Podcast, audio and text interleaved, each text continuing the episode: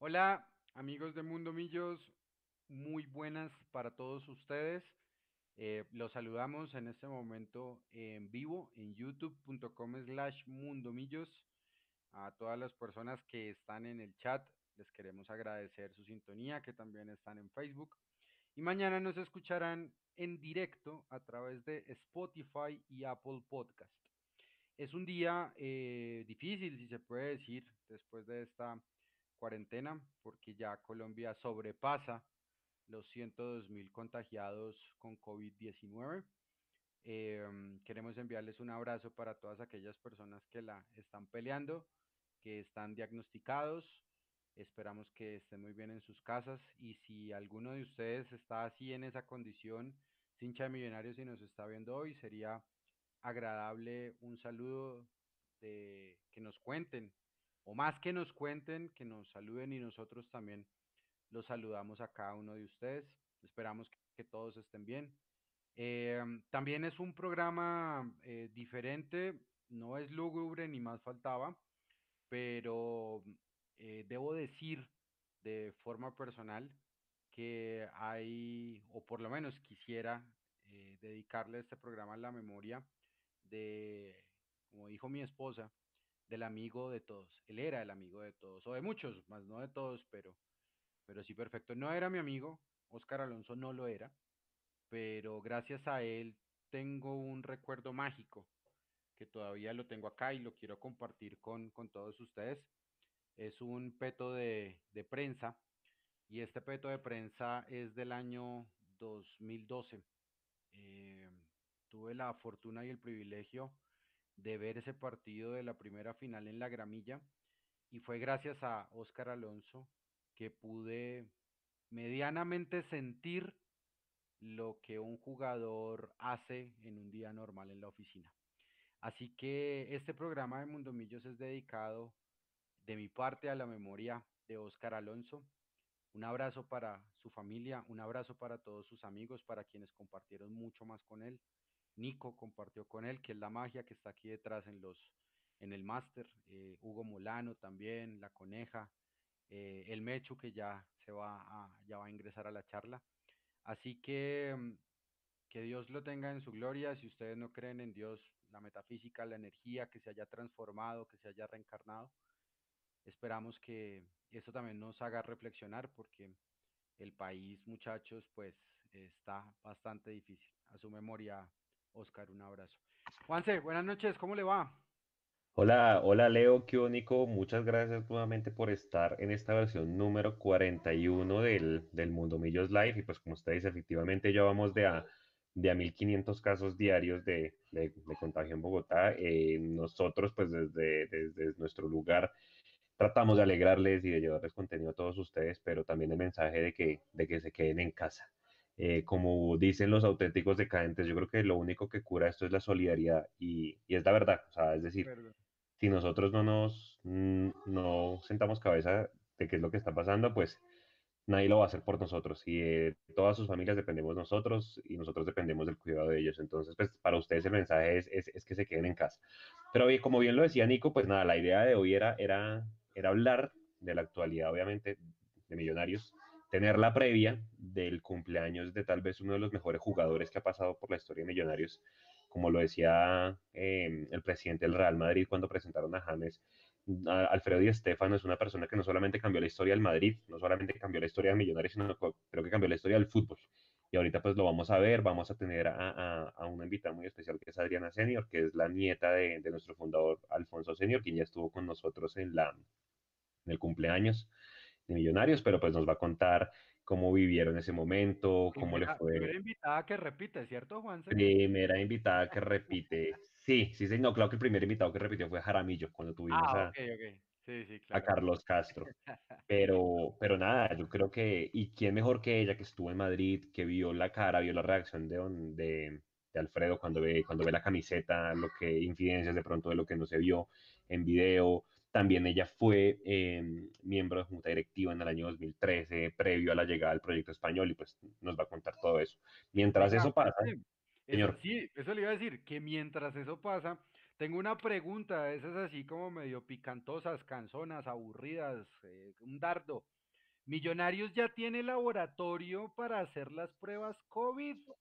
Nada, nada. De hecho, de hecho, creo que solamente hay tres, dos equipos que están en todo el tema de la, de la, de las pruebas. Uno de ellos, pues, para, para, pues, para nadie es un secreto que es, es, es nacional, que ya tiene inclusive jugadores contagiados y que ya los aisló. Y aquí está nuestra invitada. La llamamos con la mente. Hola Adriana, ¿cómo estás? Hola, ¿cómo están? Bienvenida. Gracias. Hola Adriana, buenas noches. Bienvenida a Mundo Millos Live 41. ¿Cómo estás, Leandro? Qué dicha verlos. Lo mismo. No, igualmente, igualmente. ¿Cómo va, cómo va esa previa al cumpleaños de, de don Alfredo Di Stefano? Muy bien, de hecho estoy acá mientras estamos hablando buscando mis fotos con él de mi ida a Madrid. Estoy acá buscando en el archivo, es que es hace 12 años y no la, no, no la tengo ordenada, entonces estoy acá que busco eh, mi tema de Di Stefano. La foto es bellísima además. Ok, Hay, bueno, hay, hay, hay muchas cosas y, y, y pues incluso, incluso mientras Adriana, mientras Adriana va, va revisando sus fotos, a mí me echaron un cuento, Adriana, de, dos- de dos personas que fueron precisamente a ese viaje, no fueron, no fueron con ustedes como comitiva, fueron, fueron por aparte. Que don Ok. Alfredo es muy cascarrabia. Que don Alfredo tiene un genio, te- tuvo, tenía, perdón, un genio más que voladísimo, era un viejito muy cascarrabia. ¿Se acuerda usted de eso? ¿Y qué les hizo? No, no sé, que, que era, que era un señor bastante quisquilloso, cascarrabias. No, conmigo, literal, conmigo fue el más divino del planeta. Ustedes me dicen cuando les cuente la historia porque, porque fue, fue un encuentro maravilloso, o sea, maravilloso, divino, divino, de lo mejor que, que yo haya visto. Fantástico. Sí, y justamente hoy, Adriana, pues eh, me gustan mucho los, libros y, precisamente pues tengo un libro de, de Don Alfredo, ese libro se llama eh, Historias de una leyenda, que lo editó eh, Everest, que es una editorial. Y Don Alfredo dice la historia, Barracas, una barriada de gente sencilla y laboriosa, sería el lugar elegido por el destino para ser tierra de un niño al que con el inevitable paso del tiempo levantaron un monumento. Aquel niño al que bautizaron con el nombre de Alfredo tuvo tres apodos, Estopita, Milenita y la Saeta Rubia. En un modesto hogar de Barracas se había afincado el matrimonio formado por Alfredo y Estefano y Eulalia Laulé. La felicidad del hogar aumentó el 4 de julio de 1926, día en que tuvieron a su primer hijo, al que decidieron bautizar con el nombre de su progenitor. Don Mm. Alfredo nace precisamente ya, el- eh, será en este momento el próximo sábado, y Sí. don Alfredo como tal es eh, piedra fundacional de, de Millonarios. Y ahora vamos a leer incluso aparte de, de cómo llega, cómo lo cuenta la historia, cómo lo cuenta el tiempo. ¿Qué te comentaba tu abuelo de él?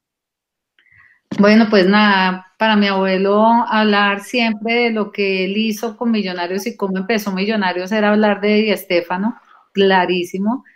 Era como, sí, era la figura más importante del Ballet Azul. El Di Stéfano para él era como el gran logro, como el trofeo que, que él tuvo poderlo tener en Colombia y en su naciente equipo. Entonces siempre era como motivo de orgullo, siempre, siempre. O sea, para nosotros el nombre de Di Estefano estuvo desde que éramos chiquiticos, porque como la historia se contaba y se repetía como buenos costeños, se repetían las historias y las historias, y Di Estefano era, era un, nombre para nosotros absolutamente normal eh, oír hablar de él. O sea, mucho amor, mucha admiración y mucho orgullo porque mi abuelo lo decía, ¿no? Sin él, pues no hubiéramos tenido el renombre que tuvimos a nivel mundial, pues porque era traer a la gran figura de su momento, que es el sueño que seguimos teniendo hoy. Tener figuras así, tal cual. Ese es, ese es un sueño increíble. Eso era con mi abuelo. Adriana, cuando ustedes van a Madrid y, y, don Alfredo ve la camiseta, pues porque obviamente hubo un video eh, donde Noemí hacía el brindis y Felipe Gaitán hablaba, pero la primera reacción que ustedes de pronto, como nosotros los llamamos off the record, ¿cuál fue? Es decir, él, él, se le vinieron a la cabeza muchos recuerdos, ¿cuál fue la, la, primera palabra que, que, mencionó después de tanto tiempo? Fue un momento súper emocionante. Literal, creo claramente que Noemí hizo una labor increíble para hacer esa reunión en la embajada. Ella, pues digamos, pues él, ya estaba pues anciano, él no estaba bien de salud en ese momento, pues ya estaba enfermo, no caminaba bien, eh, hablaba bien, digamos que mentalmente estaba muy bien, pero físicamente sí estaba limitado. Y él estaba con una expectativa enorme porque sabía que era de millonarios, o sea, que el tema era un evento con millonarios, que estaba el equipo, que era un homenaje que se le hacía de parte de Colombia a él por todos los logros recibidos. Entonces, Noemí ahí ya lo tenía absolutamente emocionado y él sabía y, y claro, estaba la gente con la camiseta, la entrega de la camiseta. Entonces fue muy emocionante, muy emocionante. Él de hecho se le aguaron los ojos y cuando, pues ya en mi momento que yo le cuento quién era, pues quién soy yo, ahora sí como dicen quién soy yo, sonó pero sonó tal cual, pero yo le conté que era la nieta de Alfonso Senior y este hombre me dice, no, es que fue divino, yo lloré además, porque me dice, él no solamente me llevó a, a jugar en el mejor equipo de Colombia, sino que él fue mi amigo entonces fue muy lindo. Él, más allá del tema del fútbol, me dijo, él era mi amigo. Recuerdo a Alfonso, cada momento que viví con Alfonso, lo recuerdo, pero como si fuera ayer. Por eso con su mente absolutamente lúcida. Entonces, y me decía, y ya una, me decía, hay una nieta tan grande y todo, como que el tiempo, él como que no entendía cómo había pasado el tiempo, pero él se emocionó enormemente, fue muy feliz, ese fue un momento tan increíble, porque claramente estaban los directivos, estaba Noemí, estaba la prensa, estaba la, pero el momento de la camiseta y el momento de presentarme yo con él fue súper emocionante. Yo no sé si se acuerdan que mm, hicieron unos escuditos bellísimos donde estaba, no sé si ustedes lo conocen, yo lo tengo guardado, que estaba la foto de Di Estefano con mi abuelo, eh, con el logo de Millonarios, un escudito. Yo creo que a todos nos dieron ese escudo y a él se lo pusieron y él era muy emocionado con su escudo. Fue, fue literal, pienso que fue como la mejor despedida que pudimos darle a Di Estefano. Fue el homenaje y como tal fue una despedida. Para mí fue súper emocionante. De hecho, yo llegué ese mismo día a Madrid o sea que pues no había dormido prácticamente porque llegué el mismo, mismo día, pero no, inolvidable, inolvidable, la felicidad, la alegría, los discursos fueron bellísimos. Él estaba muy emocionado. Una pregunta, y cuando, mm, y cuando él vio que, que, que después de tanto tiempo eh, alguien le preguntó si seguía el equipo, si, si, si después de tanto tiempo pues de haber estado en Madrid, porque, porque él ya era casi que presidente honorario del, del, del Real Madrid, no sé si él estaba pendiente del equipo, si sabía que llevábamos tanto tiempo sin, sin ser campeones. Pues la verdad, yo estoy segura que sí, porque él estaba muy enterado de Millonarios muy enterado. O sea, segurísima sí lo seguía, porque si no, no, digamos que uno, él, sabía quiénes eran los jugadores, él, los saludó, yo creo que él sí seguía al equipo. No, no, lo, no lo dijo formalmente, pero por su forma de actuar y por su emoción, por, por sentir cerca Millonarios, estoy convencida que él sí seguía al equipo. Mecho, buenas noches, bienvenido. Hola, buenas noches, ¿cómo están? ¿Cómo les va? Qué pena la demora. Hola Adriana, ¿cómo estás? Bienvenidos a, esta charla. Bueno, no, pues, ¿qué vamos? No, le, Adriana se, unió hace poco y nos estaba contando, aquí le estamos preguntando con Leo que, cuál fue la reacción de, Alfredo y Estefano cuando, cuando ve la camiseta de Millonarios eh, después de tanto tiempo y siempre se estaba pendiente del equipo y demás, y pues que fue una, una sorpresa pues al ver a Adriana cuando ya le contó que era la nieta de, del fundador eh, y demás, lo cual fue un momento pues bastante emotivo. Yo creo que eh, nos, representaste a, creo que a todos los 9, 10 millones de hinchas que tiene el equipo, pues porque todo el mundo, eh, independientemente ya de la catástrofe que pasó después en lo deportivo, ah, de alguna manera nos sentimos. o sea, por lo menos, ¿no? Juanse, o sea, Adriana, Adriana tuvo el sueño de nosotros y, era y es poder darle un abrazo a, a don Alfredo y Estefano, en nombre de todos. Sí, Sí, fue muy, muy lindo. Estamos hablando de la ceremonia previa al partido, de la foto que pusimos nosotros en redes, ¿cierto? Tal cual. Sí, sí, esa fue la ceremonia, el cóctel que le hizo y el homenaje que le hizo Noemí siendo embajadora en la casa de la embajada. Eso fue, fue bellísimo, fue en el jardín de la embajada hacia las 8 de la noche hacía un clima fantástico, fantástico, fantástico. Y Di Estefano, pues literal, caminaba con muchísima dificultad, estuvo sentado literal todo el tiempo. muy, muy, muy deteriorado físicamente, como les decía, pero con sus cinco sentidos muy bien puestos. Muy, muy bien. O sea, eso fue fue increíble, muy, muy buen homenaje, muy buenos discursos, muy buenas palabras. Él la camiseta la recibió con mucha emoción. Él estaba feliz, literal feliz. Él sabía que era su homenaje, que venía de Colombia, que era su equipo. Feliz, feliz. Adriana, ¿cómo, ¿cómo llegas tú a, acercarte a la Junta Directiva de Millonarios? ¿Alguien te acerca por iniciativa propia? No, no, no, no, no. Yo les cuento, yo soy muy amiga de una de las hermanas de Noemí, que trabajé con ella durante mucho tiempo en el sector camaronero. Yo fui dirigente gremial también. Y siendo, pues, como trabajé mucho con ella, entonces yo soy, pues, amiga de la familia Sanín, de todos. Y Noemí me conoce muy bien. Entonces, estando Noemí en la junta, me dijo, yo quiero que tú me reemplaces a mí en la junta, tú eres la sangre senior, tú debes estar en la junta, no, yo me voy a retirar de la junta y yo quiero que tú seas quien esté ahí presente. Y, en ese tiempo estaba Carlos Frilleiro, que también era eh, accionista de Millonarios, a quien yo también conocía, y yo lo conocía porque él es palmero y yo como trabajo en agricultura, también lo conocía y Carlos me dijo, es que tú debes ser la que debe estar ahí en esa junta. El papá de Mateo, ¿no? Sí. O el tío de Mateo. Sí, señor. Entonces, Carlos también, pues me conoce, entonces de ahí nace, me dicho, si a mí me preguntan quién fue la de la idea, pues fue literal, no de mí.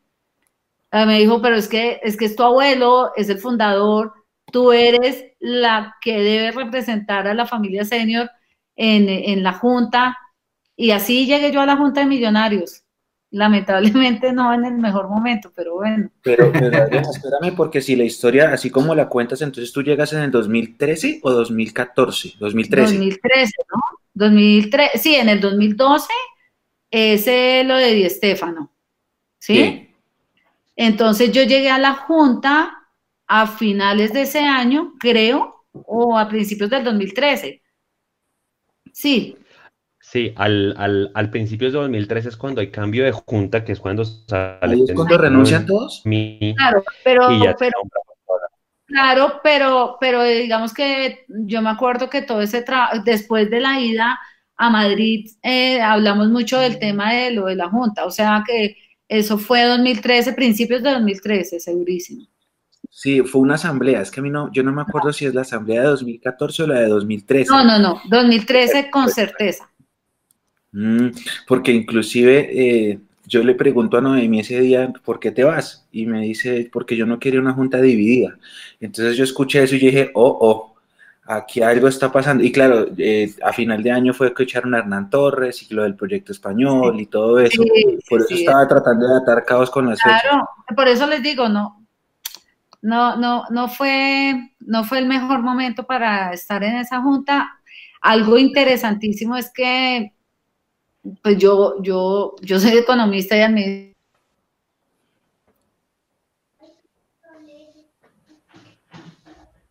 ¿Me caí o se cayó? Creo que, era, pues, creo creo que, se cayó. No. Oiga, ya le preguntaron a Adriana por lo del Mundial creo que Se cayó. No. Es que yo me acuerdo. ¿Por qué se cayó, se cayó Adriana? Mm. bueno. Es que me cayó Adriana. No, ahorita. Nada, se, eh... ya, ya vuelve. Pero, oigan. Para darle contexto a la gente mientras Adriana. Sí, sí, sí. No, Mechu, eh, que si Millonarios ya para, tiene Para darle contexto a la gente, Adriana Que sí, que, que sí, que. ¿Cómo, Juanse? No, espere porque nos estamos pisando. Que si tiene laboratorio propio. que si Millonarios ya tiene laboratorio para pruebas COVID, Mechu. No, imagínese sin plata, Leo. Yo no sé qué va a pasar ahí. Pero, pero, con, sea, mando, pero con mando 500 mil dólares, ¿no? Y un millón para cada cuando, yo vi la, no sé. Cuando yo vi el resumen de la asamblea y, y entonces sale ahí, eh, el comité revisó las ofertas de los proponentes para realizar las COVID declarando la convocatoria desierta. Yo dije, no, friegues. Nos demoramos una eternidad en tener esa bendita asamblea y no, desierto. Oiga, pero no, no vio, no leyó ahorita a Iván Mejía. Iván Mejía llegó y dijo que misteriosamente apareció un nuevo laboratorio avalado por Di Mayor. Y oh sorpresa, una hija de, la hija de Álvaro González Alzate es, trabaja en ese, en ese laboratorio. Es la dueña. Ah, pero qué bonito país.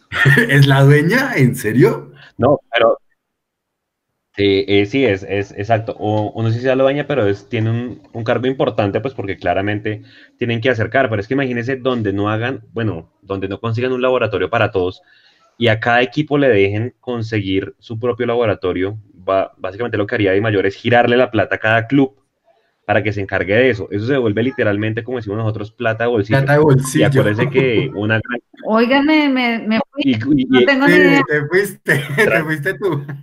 Bienvenida de nuevo. Gracias. Bienvenida de nuevo. Es, es, normal de las, de las telecomunicaciones por, este, por esas épocas. La, la pregunta que yo te iba a hacer es, si bien tú ingresas formalmente a la Junta en el año 2013, ya venía un acercamiento desde antes, entonces de alguna manera conoces el funcionamiento de cómo era la parte administrativa del club eh, en el año 2012, cuando estábamos en los dos torneos, cuando estaba Felipe Gaitán y Eduardo Silva al, frente del tema y demás, ¿verdad? Sí. Ah, sí, claro. Y yo les quiero decir que a mí me parece que la labor de Eduardo Silva fue maravillosa. Eduardo Silva tenía muchísimo más claro el negocio del fútbol, lo entendía como precisamente el buen fútbol, el espectáculo, él, quería, él quería hacer muchas cosas, pero literal también pues digamos que estuvo como más, impedido en hacerlo. Es que existía presidente y gerente. Entonces eso también pues era una como, una doble mirada y era muy complicado. Okay. En ese tiempo era, era súper complicado, pero yo pienso que Eduardo era o es una, una, persona apasionada por el fútbol, le encanta y, y no, era visionario, él sabía, eh, pienso que, se hubiera podido aprovechar más. Okay. Pues no era, no era solo. Acá había muchísimos intereses de por medio, bastante complicados, muy complicados. ¿Cuál era la pregunta que usted le estaba haciendo a Adriana ahora? No, yo le iba a preguntar una cosa, le iba a preguntar una cosa porque como contó la historia de don Alfredo, si la memoria no me falla, mire la sonrisa que se le sale a Adriana, creo que sabe para dónde voy. Si la memoria no me falla, en ese evento fue que se inventaron lo de devolver las estrellas. ¿Tú sabes bien qué fue lo que pasó? Sí, quién fue el creador de esa historia, porque mira que antes de que te conectaras, antes de ir al aire, estábamos con Leandro hablando del tema porque yo inicialmente tenía en la cabeza que había sido idea de Juan Carlos Ortiz, que era a quien tú presidías como suplente en la Junta, pero entiendo que no fue así. ¿De quién fue esa idea y cómo se tomó? ¿Sabes de quién fue esa idea? Mm, de que se murió. Eh, ¿Cuál? el que se murió, que era, que él también estaba en la junta. Espérate que ahora no me acuerdo el nombre de este hombre. O sea, no fue Gustavo Serpa. ¿Esa no fue idea de Gustavo Serpa en el avión en la comitiva? Sí, pero el que más habló de esa evolución de estrellas fue, una persona cercana a él también. Luis Alfredo Caicedo. Luis Alfredo Caicedo. Ah, Que, mira. era, que él era muy, sí, era, sí, ya, muy cercano de, de Gustavo y, Sí, señor. y tengo entendido, pues tú contarás mejor la historia, que eso lo escuchó Julio Sánchez Cristo o un amigo de Julio Sánchez Cristo. en la Sí, sí, se filtró, pero, pero fue él, fue Caicedo. Eh, él estaba en un comité. ¿Cómo se llamaba ese comité? ¿Se acuerdan? Em, cuando, antes de que llegara José Roberto Arango, Unidos por Millonarios. Sí, Él era uno de los líderes de Unidos por Millonarios en esa época, cuando se quería sacar a, a García y a López. tal cual. Sí, es así. Ok, ok, ok. Sí, él ¿Cómo se maneja, Adriana, Adriana, ¿cómo se, mane- cómo se podría manejar un malestar desde el punto de vista corporativo? Que lleguen a la casa de Alfredo Di Stéfano y le digan, don Alfredo, es que acá hay un señor que quiere devolver estrellas. Y más allá, no lo pienses solamente por don Alfredo, piénsalo solamente como por una cuestión de crisis. ¿Por qué se quería generar una crisis en el avión de ahí en la recepción con él? O sea, yo, yo pienso que había muchas, que había tantos intereses y había tantas conveniencias yo creo que esas eran como, eran, eran cosas que se motivaban como adrede. Yo, yo siento que eso fue así. Porque, pues, o sea, tú no vas a poner un tema tan complejo y tan álgido como, pues, como porque sí, ¿no? ¿Sí? Entonces, mm, yo creo que era, eran prácticamente estrategias de, de confrontación. Y pienso que uno cuando tiene un gobierno corporativo claro en una institución, tú no tienes esos problemas. Acá, acá no existía un gobierno corporativo, que yo creo que esa fue la, esa ausencia permitió tomar decisiones de malas contrataciones, de, de tener pues estos expertos que costaban un huevo de plata, que pues, literal todos sabemos que no sirvió para nada, de sacar gente que podía haber ayudado más, de tener una, un cuerpo, pues digamos como una burocracia tan grande, también eso afectó mucho. Entonces, acá faltaba era eso, unos, unos, unos reglamentos claros de un gobierno corporativo con funciones de, de, con unos comités de auditoría, de control interno, con unos comités técnicos, que sí existía obviamente el comité técnico, pero, pero pues tú sabes que todo el mundo se siente el más experto en fútbol, ¿no? Claro. Eso, pues to, to, to, todos, todos sienten que la mejor decisión es la de uno, la mejor. Entonces, pues yo pienso que acá los comités técnicos deben estar conformados por expertos, literal expertos, y como hablamos la vez pasada, con gente que adore la camiseta de millonarios, que la adore, que, que, que, que no tenga ningún otro deseo que ver esa camiseta volar y cargada de más estrellas cada día más. Entonces, si tú no tienes eso y hay otro tipo, hay, digamos como otros intereses, es, no va a funcionar. Esos comités técnicos tienen que ser de gente pilísima, visionaria, que sepa dónde está el problema, dónde está faltando eh, un, un, buen delantero, el mejor delantero, el mejor defensa, y que sepa identificar dónde puede haber esas opciones, que sepa identificar que se haga la mejor inversión, así sea de un muy buen jugador y, y no contratar a cinco que son regulares o malos. Entonces, eso yo pienso que nunca existió y, y es súper lamentable, súper lamentable. Entonces, bueno, perdón, sigue, discúlpame. Bueno, hablamos de personas, de momentos, y dice el libro de, de, Enrique Ortego y Luis Miguel González que a finales de 1948 Pipo Rossi y Alfredo Di Stéfano habían tenido más de un desencuentro con la sociedad por cuestiones económicas. Dijo don Alfredo que la huelga vino porque la situación llegó a ser injusta y no aguantable. Entre otras cuestiones, el problema era el desprecio que había hacia los jugadores que ni personal ni jurídicamente podían defenderse. El 30 de junio de 1949 contra el Boca Juniors en el Monumental, Alfredo Di Stéfano jugaba su último partido con el River Plate. Un mes después, junto a Pipo Rossi, emigraba a Colombia tras la reunión que mantuvieron con el doctor Pardo, vicepresidente de River, que no solo les dijo que era imposible aumentarles el contrato, sino que, ojo a esto, sino que hizo este comentario. Si quieren enterrarse en Colombia, pues vayan allá a morir. La oportunidad, dice don Alfredo, para fichar por Millonarios no la podíamos desaprovechar. Rossi y yo pensamos que no solo suponía comenzar una nueva aventura en un fútbol que anhelaba progresar, sino en las atractivas cantidades que nos ofreció el club colombiano. En un año en Colombia ganábamos lo que en 10 en Buenos Aires. Eso es palabra de Alfredo Di Stéfano. El 7 de agosto de 1949, Alfredo y Rossi partieron desde la capital de Argentina rumbo a Colombia. Durante el extenso trayecto Buenos Aires, Santiago, Lima, Cali y Bogotá, compartieron nostalgias y sueño cumplido. El diario El Tiempo le dedicó a Di Stefano la portada con este titular. Hoy llega a Bogotá el delantero más rápido del mundo. Y rememora Alfredo Di Stefano. El debut fue contra el Barranquilla, al que vencimos por 5 a 0. Tuve la fortuna de marcar dos goles. Por aquella época la alineación más habitual de Millonarios era esta. Ochoa, Danilo Zuluaga Aves, Rosy Soria, Castillo Pedernera Cabillón, Mosquera y yo. Aquel año ganamos el campeonato. Solo jugué cinco o seis partidos al incorporarme con la liga ya empezada. Y así empezó una historia de amor con Millonarios. Ay, qué divino. Oye, es súper escritor además. Divino. Sí, Enrique, Enrique, Enrique Ortego y Luis Miguel González son, son periodistas españoles eh, completamente especializados en el, en el Real Madrid. Es un, es un gran libro y un tesoro que, que iremos leyendo en, en, en, esta noche.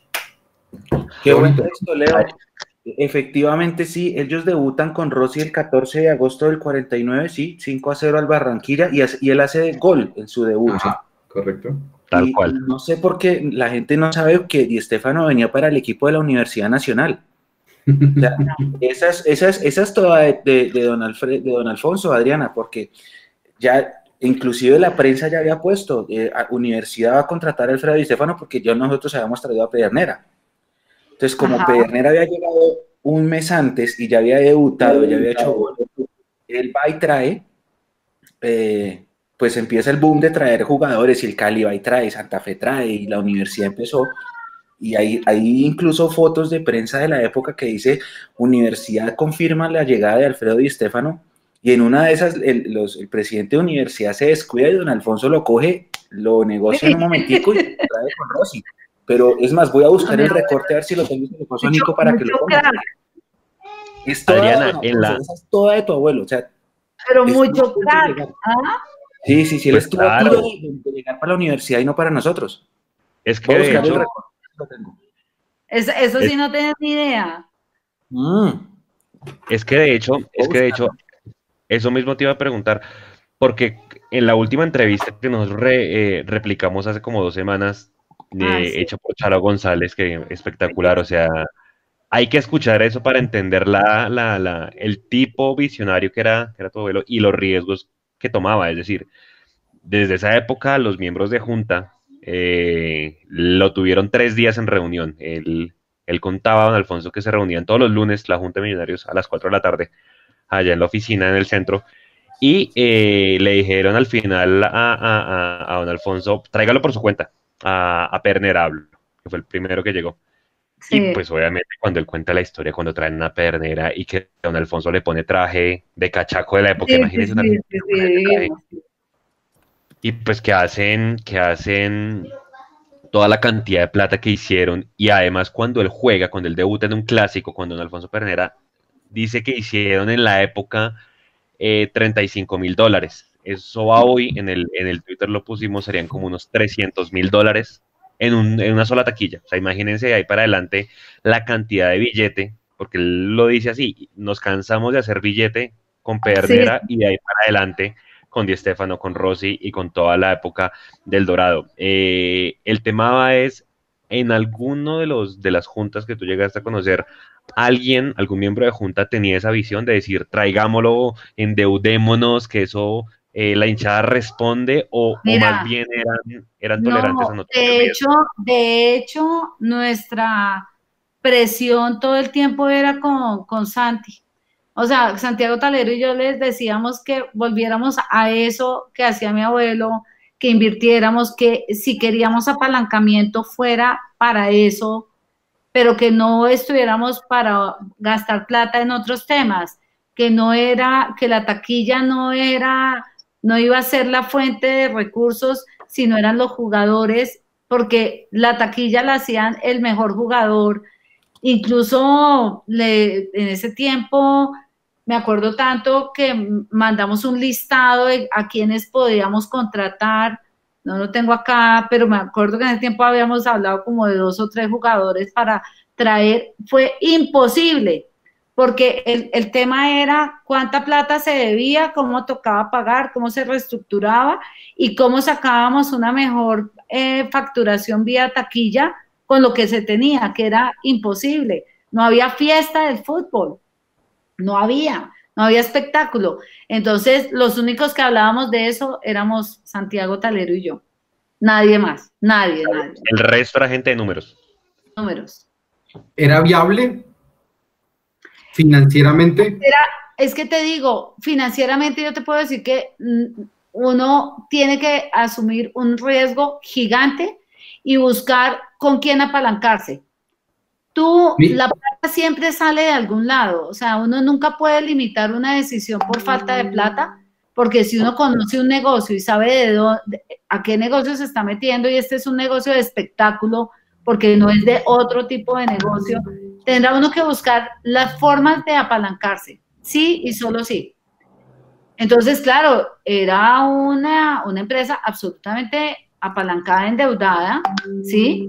pero también tenía activos y también tenía, o sea, uno, uno puede plantear de mil maneras, existen muchas formas financieras de, tener la salida, pero las decisiones son las que se deben tomar, que es lo que estamos hablando acá. Hay decisiones que son muy arriesgadas, muy, muy, que le puede ir uno pésimo, pero uno tiene que tener el olfato del negocio, uno tiene que tener el olfato a qué le está apuntando y solamente como los gringos hacen con su fútbol americano, ¿qué es lo que vende? El espectáculo.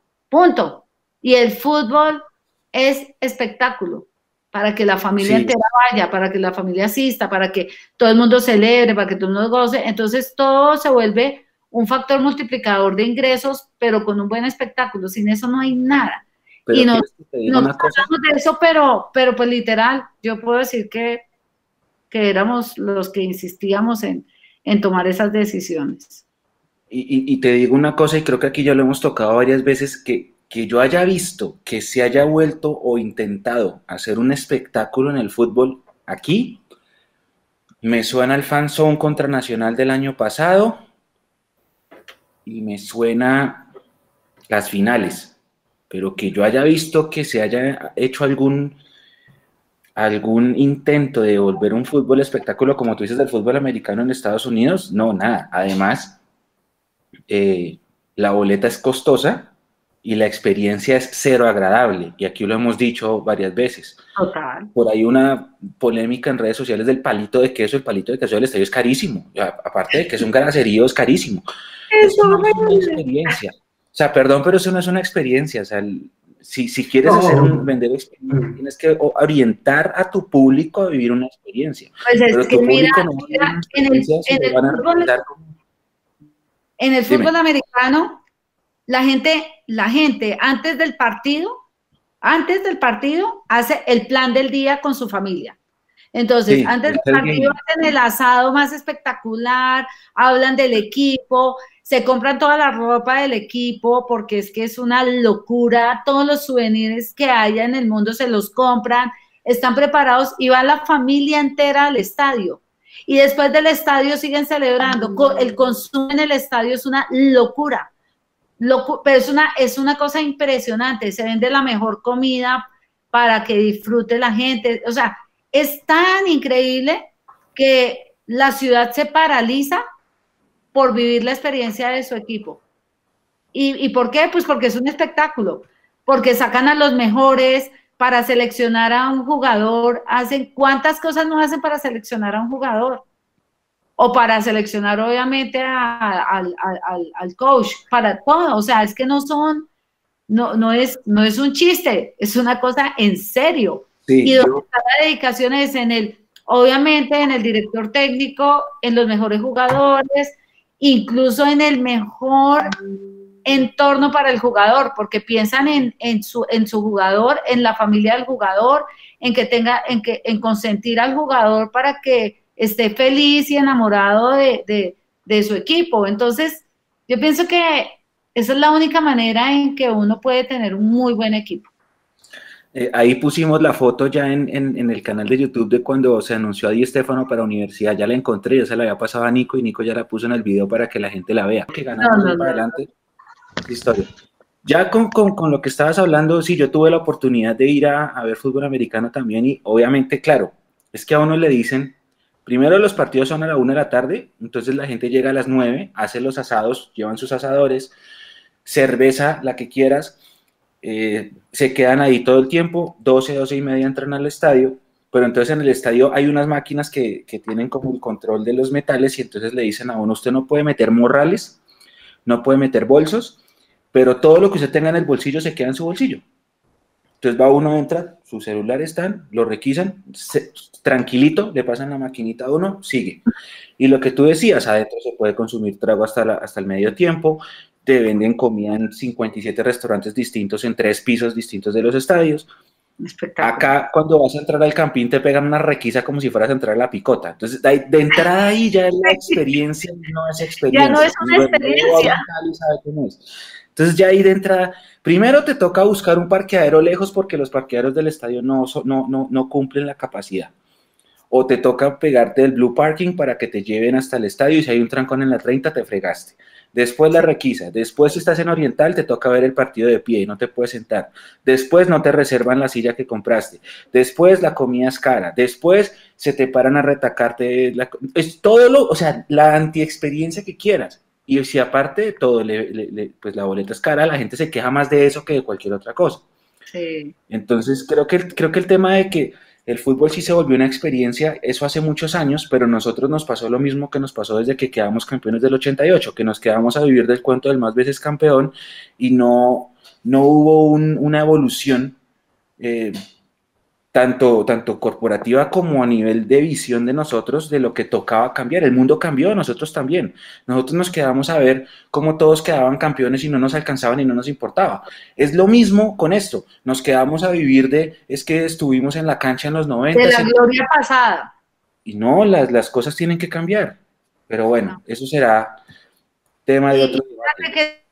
a ti nunca te va a parecer una boleta cara si tú tienes un súper, súper resultado, súper equipo, tú pagas lo que sea porque vas a ver algo espectacular. Eso es así de claro. Tal cual, y es que la hinchada lo, pues lo demostró, es decir, en finales a la gente no le importaba, le pagaba lo que fuera, ¿no? Y, muchas veces dicen que es que, nosotros le hacemos eh, el feo a los, que a, los que no se pueden abonar, pero pues yo creo que, o sea, para millonarios es, es antes un negocio ¿sí? Que, que, vendan boletas sueltas, ¿sí? Porque es más caro y demás, y la gente responde. O sea, si respondió en las malas cuando no ganábamos nada, cuando, cuando realmente éramos eh, pelear por, por alcanzar más allá, más, más, más arriba del, del puesto número 10 y demás, yo creo que ahora, eh, con una buena inversión, eso se pagaría solo. Con toda esta coyuntura, Adriana, que estamos viviendo, que el fútbol va a cambiar, porque creo que todos los equipos les está pasando, que no van a poder retener jugadores, muchos contratos se, se acaban. Eh, va a venir una austeridad que va, que seguramente va, va a durar mucho tiempo. Con todo y eso, ¿consideras que igual el fútbol va a seguir siendo eh, un espectáculo que si un dirigente le, le apuesta, la gente le va a responder o de pronto un, un poco la gente va a reservarse un poco el gasto por todo el tema que está pasando en todo el país. No, yo pienso que el tema de austeridad por la situación que estamos viviendo es una realidad, pero todo es evidente que cuando está uno hablando de fútbol, la gente necesita, es como si fuera una adicción. literal, necesita vivir la experiencia del fútbol, necesita distraerse con el fútbol, adora, vibra, sale, mucho, se le olvida uno como todos los problemas que hay, se le olvidan a uno y eso nos pasa a todos. Estamos en la final más espectacular de la selección Colombia o de nuestro equipo y, y todo, uno lo único que tiene en la cabeza es cómo va a vivir el momento de del partido, cómo va y si termina mal, igual es tan, tan hincha, porque es la hinchada de Millonarios es tan increíble, que sigue apoyando al equipo y si le va bien, pues aún más celebra. Yo no creo, yo creo que de hecho, pues parte de toda esta situación es que nos está haciendo falta eh, el espectáculo, nos está haciendo falta ver el fútbol, nos está haciendo falta pensar en otras cosas porque, porque nos estamos enfrascando también solamente en el tema de crisis. Y pienso que estos programas que ustedes están haciendo nos permite soñar, recordar, nos permiten saber que todavía hay una posibilidad y que, y que uno puede reinventarse en el fútbol también y que puede tener una posibilidad de asumir riesgos y, y que amamos el equipo y que tenemos que seguir luchando por el equipo. Entonces, todo este tiempo estoy segura que los que están en el programa y están escuchando, en este momento no están pensando en el COVID, no están pensando en la recesión económica, o sea, se les está dando una oportunidad a todas las personas de estar pensando en algo distinto. Entonces, eso, eso va a pasar. Es el, digamos que eso le está pasando a la industria del cine, que otros pensarían, no, ya no se está haciendo más películas porque pues con esta situación tan dura y todo, la gente no. Todo lo contrario, ya la industria del cine está mirando cómo lanza una película porque ya es necesario. La gente quiere una película nueva. Es igual. Entonces, creo que en esta pandemia, o por lo menos en lo personal, yo les puedo decir que para mí ha sido maravilloso porque precisamente hoy estoy acá sentada y le estoy dedicando algo que me fascina y yo creo que pues hace tres meses creo que no le hubiera dado la, el espacio por tanto trabajo que hago y trabajo a mil y estoy eh, llena de cosas y todo, pero estoy haciendo algo que me fascina, que es hablar con ustedes y, y esos son espacios que vuelven a la vida de uno, que es darle la importancia a, la, a lo que más le satisface a uno en la vida, a las pasiones de uno. Adriana, antes de, de que Leo pase a otra lectura, yo te quería preguntar, ¿cómo estás pasando tú la cuarentena? ¿Estás con tu hijo? yo, yo, estoy con mis, yo estoy con mis hijos acá en mi casa. Sí. Y, y, bueno, esto ha sido una delicia. Tengo una, tengo un muro de, de una pared eh, acá en la casa donde están todos los días de la cuarentena y cada día lo que hacemos en cuarentena. Todos tenemos nuestras actividades de estudio, de trabajo, de todo pero tenemos nuestros momentos de familia, estamos cocinando juntos una delicia que pues hacía cuánto uno no hacía eso, entonces cocinamos juntos, bailamos juntos, tomamos clases de cocina y hacemos comidas deliciosas los sábados, tenemos, eh, hacemos juegos, jugamos, nos la pasamos también haciendo juegos, eh, ya cuando estamos todos eh, libres, compartimos, acá cada uno hace negocios y entonces haciendo los negocios pues como que todos nos ayudamos con los negocios que uno se inventa y el otro. Y tengo una hija, mi, hija chiquita cocina divino y le fascina, entonces ella hace panes divinos, entonces aprendimos a hacer pan, bueno, la pasamos muy bien y yo soy súper deportista, súper deportista, entonces yo a me dedico a mi deporte, soy ciclista, así pues apasionada, entonces monto en bicicleta todos los días, pues voy a patios y... ¿Todos los días? Todos los días sí voy a patios y, y también los fines de semana estoy yendo muy lejos, estamos montando más o menos cinco horas a seis horas, vamos hasta Guatavita y volvemos entonces, pues hemos montado delicioso, entonces eh, andamos tres, cuatro montando y monto, me, fascina, yo adoro montar en bicicleta, me encanta, me encanta. Y hago entrenamiento también todos los días con un programa que se llama 54D, que eso es de Rodrigo Guarduño, que fue jugador de, en México, en Monterrey, el jugador de fútbol, y él tiene un gimnasio que se llama 54D y está regalando clases online. Entonces hago una hora diaria también con él, que de hecho eh, los sábados hay un game day, que es un entrenamiento durísimo, entonces lo hago también los sábados, entonces hago las dos cosas.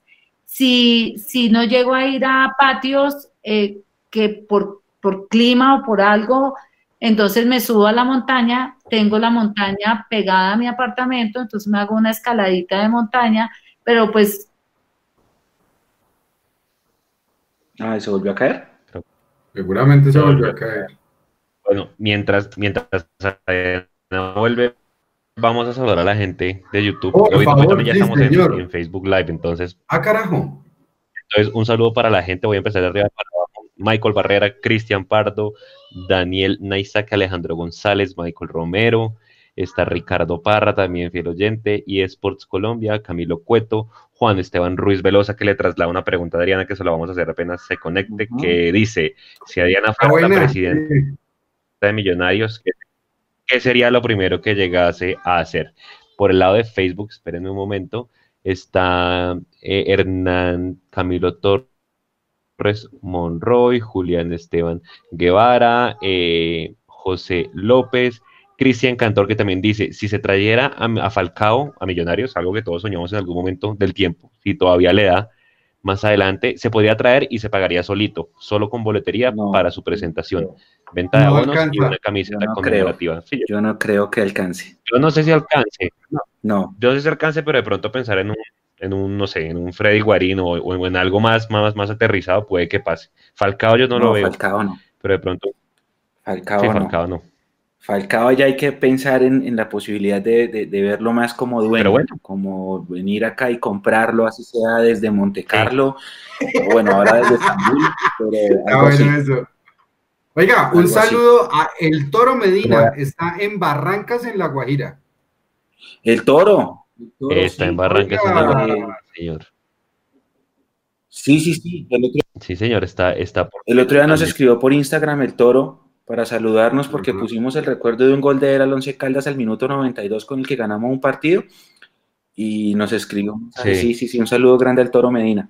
Sí, sí, sí, grande. Luisa Saavedra, Camilo Cueto, Fabián Salamanca nos pregunta, hola, ¿ustedes creen que sí se podrá jugar liga este año? La respuesta la estábamos comentando ahorita al inicio con, con Leandro. Eh, vea, hay muchos equipos, Fabián, que ya mandaron a, hacer escenario de qué pasaría si no se juega este año, cómo sobrevivimos. Porque lastimosamente, como los equipos pequeños mandan en la I mayor y son los que no han dejado avanzar, y los que quieren sacar al presidente Vélez, eh, pues no les conviene jugar, les conviene más quedarse en la casita recibiendo plata porque les cuesta mucho billete sacar a los equipos a jugar y desplazarlos. ¿Y ustedes qué creen? Claro, y es que- no. No, no, yo, yo, bueno, es- que me etcétera, chu- etcétera, le, le etcétera. vuelvo, Entonces, le vuelvo es a, bastante probable que nos veamos, digo yo, le vuelvo, le vuelvo Mechu a, a dar una frase que, ¿Cómo, Leo? que que, que le vuelvo a, a- Mechu, que Mechu me pregunta que qué opina.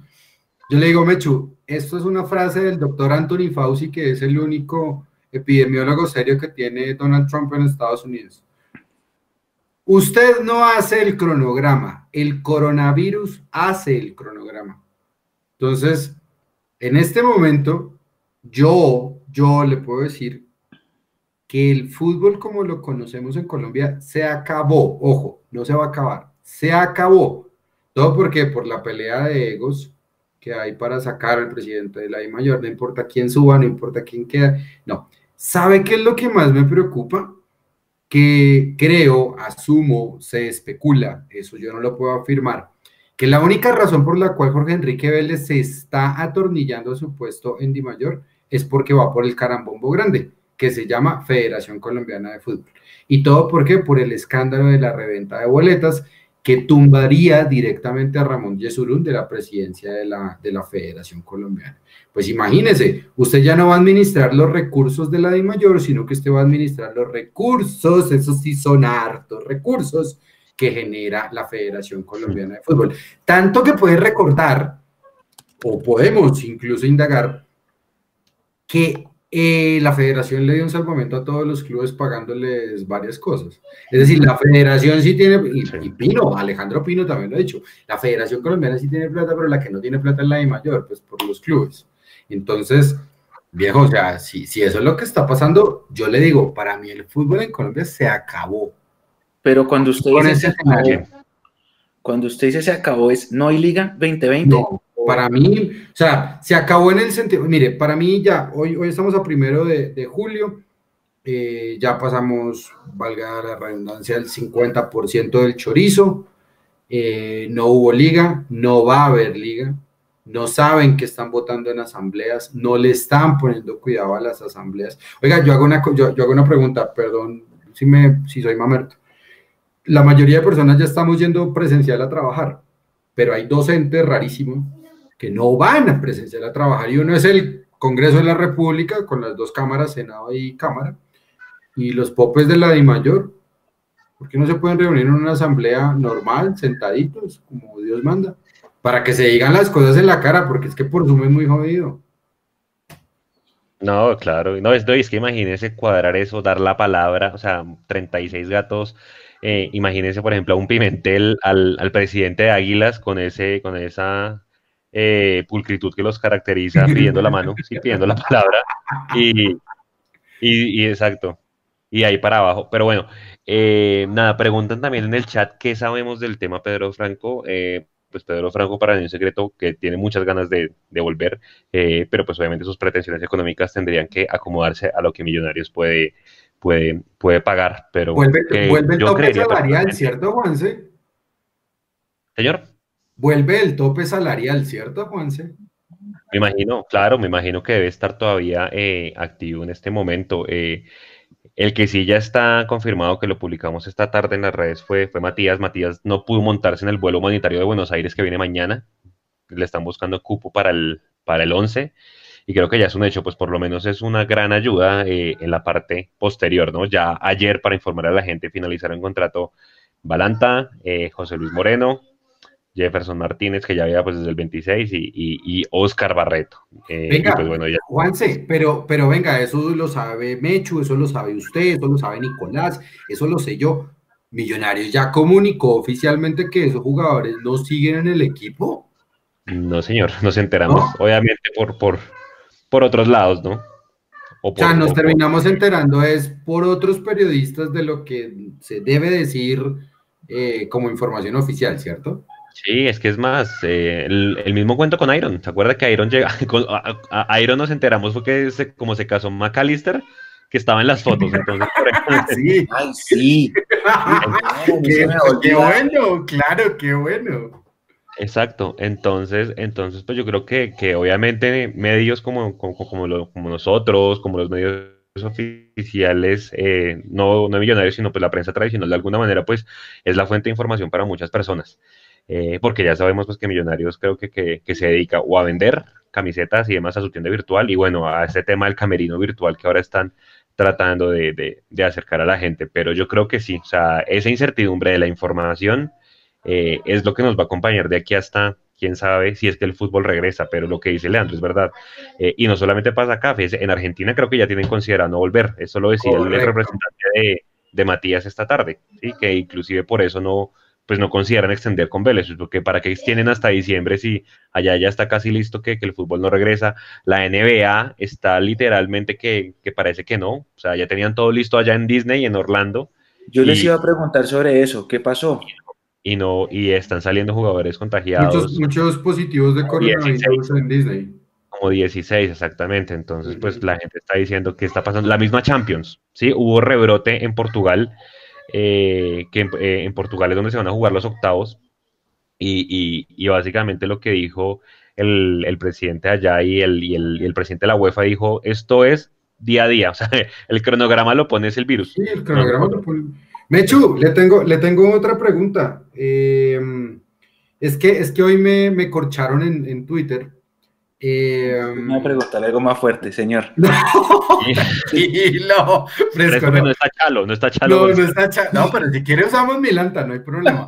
Que eso es lo que hay es, eso es lo que hay es material. Em, mire, Pedro Franco dijo, cada vez que yo estoy como agente libre, mi primera prioridad es Millonarios. Juan Guillermo Domínguez, si a mí me llaman de Millonarios, yo me voy en bicicleta. Eh, Riascos, háganle, si a mí me llaman, yo voy.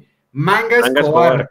Manga Escobar dijo, mire, yo la, me fue muy mal en Millonarios, me porté muy mal, no lo hice bien, quisiera volver para dejar una mejor impresión. ¿Qué otros jugadores quieren volver a Millonarios, Mechu? Creo que Viconis por ahí se movió también abrió la puerta. Luis Delgado, Rafael Roballo, todos dijeron que querían retirarse acá. ¿Quiénes más? Uy, no sé, Pues- yo, yo le leí un trino a usted, Leo, que usted decía de siete, ¿no?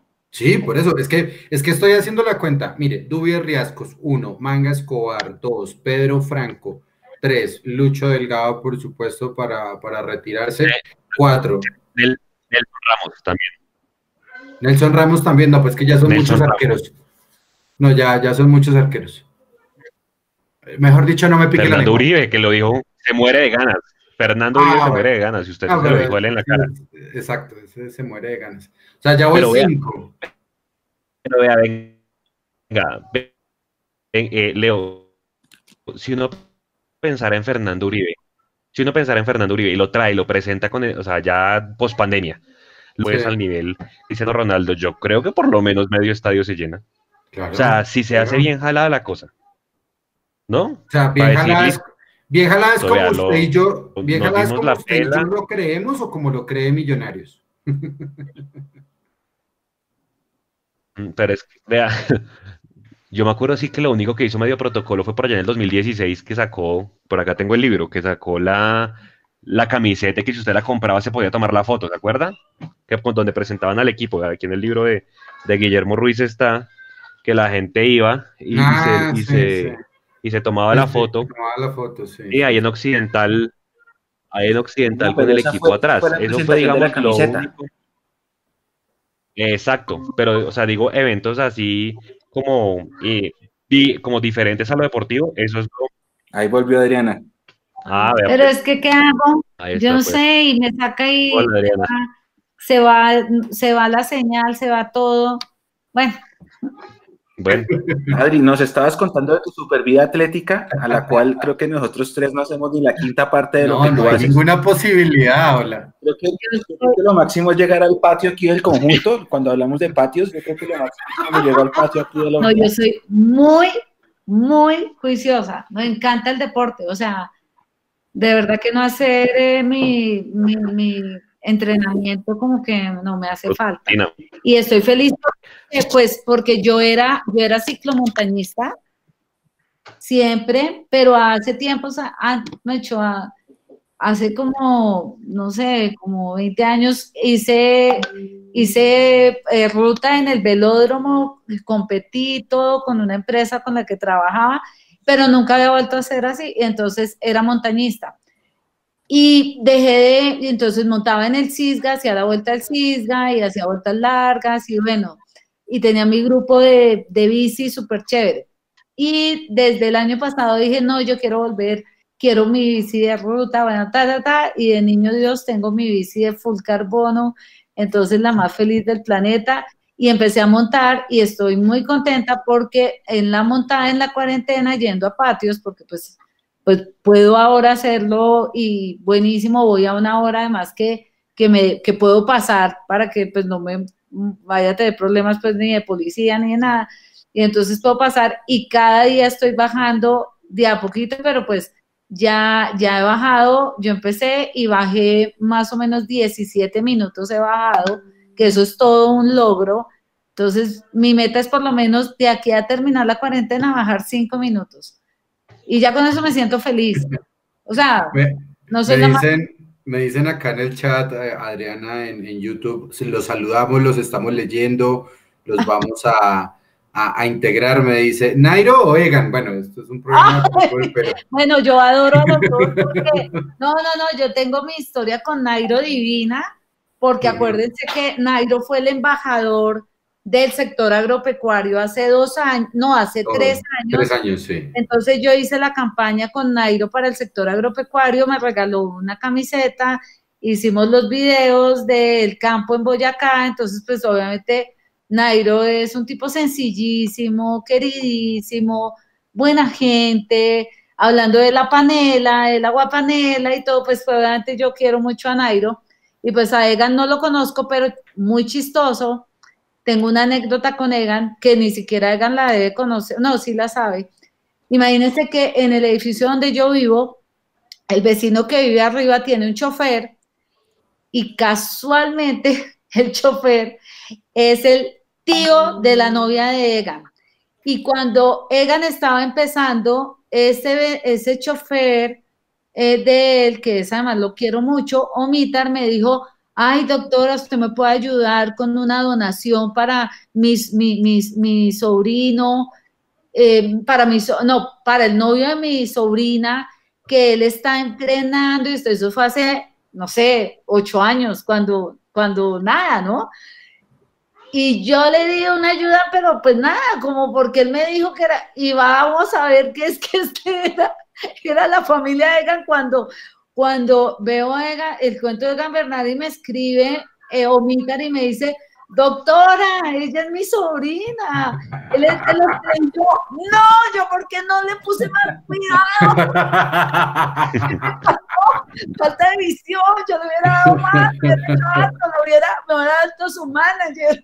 Entonces, pues esa es mi historia con mi, mi cercanía con los dos super ciclistas. Claro. Adriana, si hoy, porque esta, esta pregunta no la hacen todo el tiempo cuando, sí, cuando sí, comienza sí, está buena y está buena. Desde el saludo.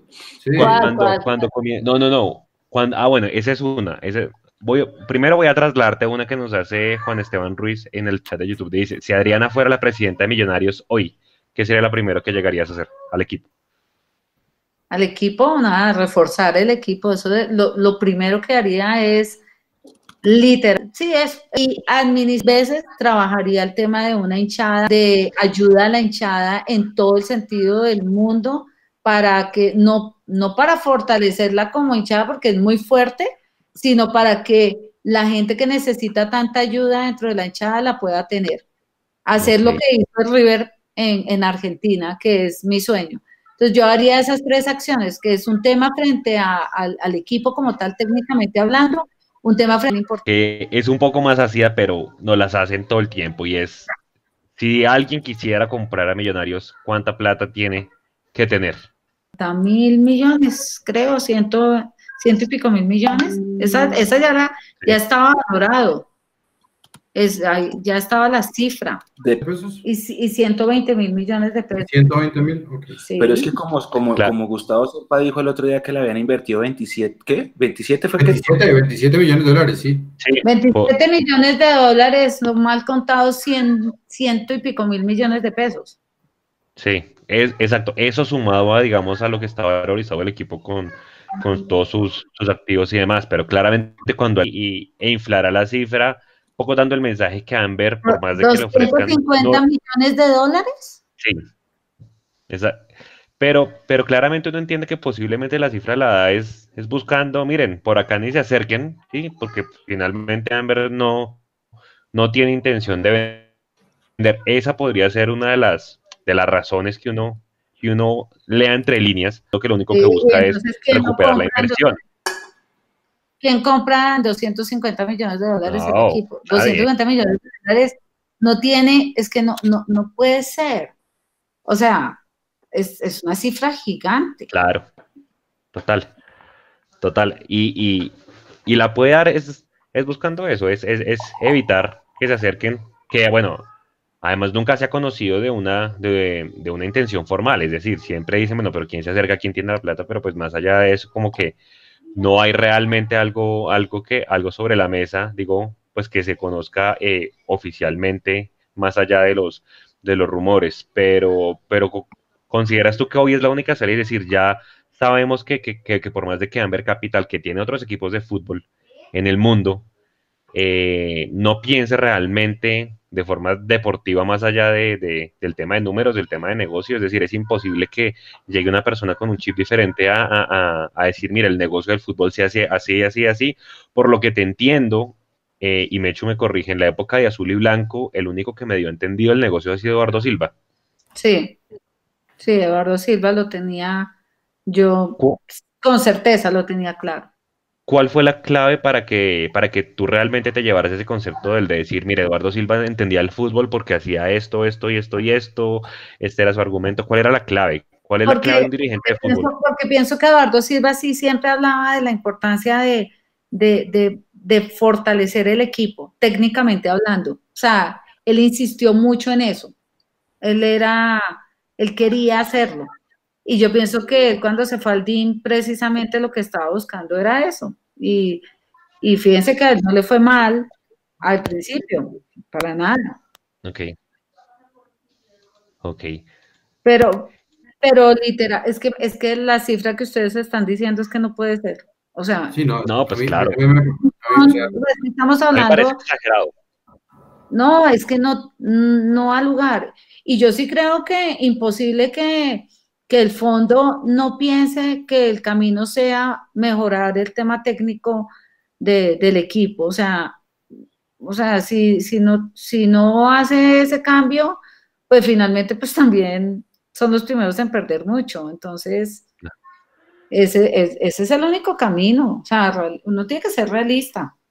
Mira, cuando, cuando, cuando pasó todo el tema del proyecto español y que se vino la demanda y demás, eh, creo que Norbey Quevedo eh, empezó con una cifra de, ¿cuánto pide Serpa? Y se decía, Serpa pide 40 millones de dólares, que era una cifra, bueno, de alguna manera razonable. y estamos hablando de... superior a los, a los 25 o 27 millones de dólares. Exacto. Exacto. Y, y ahí para adelante, pues súmenle todas las famosas eh, inversiones, que la sede y que, los préstamos. Y bueno, obviamente inflarán todo eso y la valorización. Pero Juanse, ¿no se supone que los 27 está incluido todo eso? O sea, es que no sé, por eso digo. mencionó es desde que llega no, la no, no, no, yo creo que eso es inversión que les ha tocado sacar, que después se vuelve en capitalización. Claro, es que está la, los préstamos eh, a cambio de acciones que han hecho un montón desde 2012, pues empezaron con el 20%, ya tienen el 80 y pico. Eh, y ahí se suma todo, ¿no? O sea, la, la sede, la sede yo no sé bien de quién es, es de Amber, ¿no? Es de Amber. Es de Amber y creo que es un leasing. Y creo que es un leasing. Exacto, y creo que es un leasing, además que se está pagando por eso. Digamos que eh, si Álvaro Prieto está, que, que les, que les, que les hace parte, digamos, de la, de la, de la comisión que verifica y hace los derechos de inspección, seguramente nos, nos pudiese sacar de la duda, pero digamos que eh, más allá de eso son cifras realmente astronómicas. Claro que en la última entrevista que ha gustado ser, para que nosotros la replicamos, que le dio a Pache Andrade, él decía, es que no aparece el comprador. Sí, es la primera vez que lo escucho de todas las veces que habla a, la, prensa que ya dice eso, es que no aparece el comprador. Entonces ya uno no sabe qué creer, sí, pues, pues si por un lado pide una cifra es inalcanzable, pero por el otro lado dice que no hay comprador, pues no sé cuál sea la intención en este, en este momento, pero, Porque es que eso es lo que se, escucha por patria, ¿no? Una cifra astronómica, no haber comprador. No, total. Es como cuando tú quieres vender tu casa y dices que tu casa vale miles de millones, pero no existe el comprador porque pues nadie te va a pagar por la casa tuya lo, lo que se está pidiendo, o por lo que tú tengas, el carro, lo que sea. Pues, o sea, uno tiene que, uno, uno tiene que saber el valor real de lo que tiene, porque pues si uno tiene que ofrecer para vender o está esperando, ¿qué? No vender. Tal cual. Esa era mi duda, porque es que desde que yo tengo uso de razón, siempre han hablado de Colpatria, pero yo nunca he visto que Colpatria haya puesto una oferta seria. No, no, no, no, no. Siempre se ha dicho que un buen comprador sería pues la familia Pacheco, porque pues son además espectaculares, adoran millonarios y todo. Pero hasta donde en mi desde, desde mi época en la Junta se habló del tema de, de los Pacheco para capitalizar además el, el, azul y blanco, capitalizarlo, no comprarlo, sino inyectarle capital para pues tener una, un apalancamiento financiero vía capitalización. Y, no, pues no se tuvo. Una pregunta, una pregunta, Arena. Con este tema de la coyuntura y con tanto que se ha dicho que los equipos del fútbol colombiano están quebrados, no tienen plata, eh, ¿no se podría aprovechar esto para alguien que venga con un capital y le inyecte y diga, mire, vamos a no sé si a Zapatero les vamos a meter plata para que ustedes, qué sé yo, contraten, salden deudas y demás. Yo creo que es una oportunidad buenísima. Pues, de, hecho, de hecho, en este momento de la vida, todo lo que hay son oportunidades por, precisamente porque ah, uno en, las crisis es cuando compra barato. ¿sí? Para después vender caro. Ese es como el mejor negocio empresarialmente hablando. Ese me lo, me lo enseñó Germán en Promotion. Uno tiene que comprar barato para vender caro. Entonces, perfecto, buenísimo. Y, y, pues literal, qué bueno saber hoy cuál es esa valoración. Porque si no hay interés de, de venta, pues es muy complicado. Exacto. Exactamente, yo, yo, creo que esa es la clave. Ariana, ya tú estando en la Junta, ¿quién acerca y quién fue la idea del proyecto español? ¿O fue una sorpresa para ustedes que de una, de una Junta a otra dijeron, se va Hernán Torres y viene un, proyecto español? Porque en mi concepto, y esta es opinión personal, yo creo que si hubo alguien en la parte de, de, dirección técnica con que se intentó hacer un proceso e iba bien encaminado, era, era Hernán Torres. Hernán Torres, asesorado eh, por el profesor Montoya, que tuvo un rol importante en Millonarios desde la parte deportiva, que ya salió de la, de la clínica, al igual que ya salió eh, Gabriel Ochoa Uribe, quien le mandamos un saludo. Eh, ¿Qué fue lo que pasó? O sea, ya tú estando en la Junta de 2013, porque ahí se estalla todo. De un momento, a todo el mundo lo tomó por sorpresa esa salida. Eso fue iniciativa de Ortiz.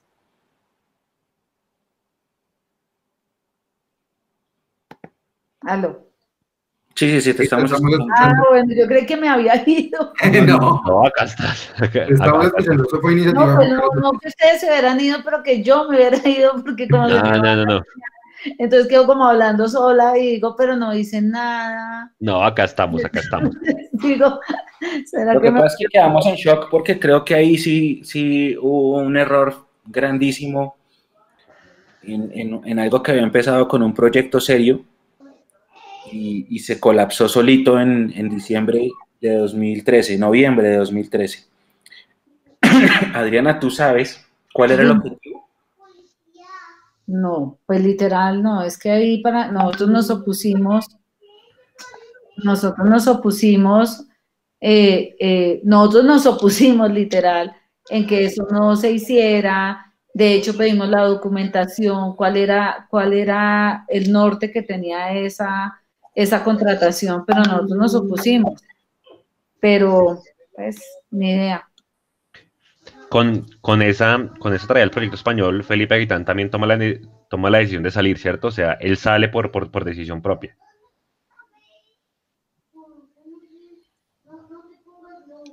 Dime, perdóname. Felipe Gaitán toma la decisión de salir, es decir, eh, cuando él ve que, que, hacen a un lado Hernán Torres, él toma la decisión también de salir.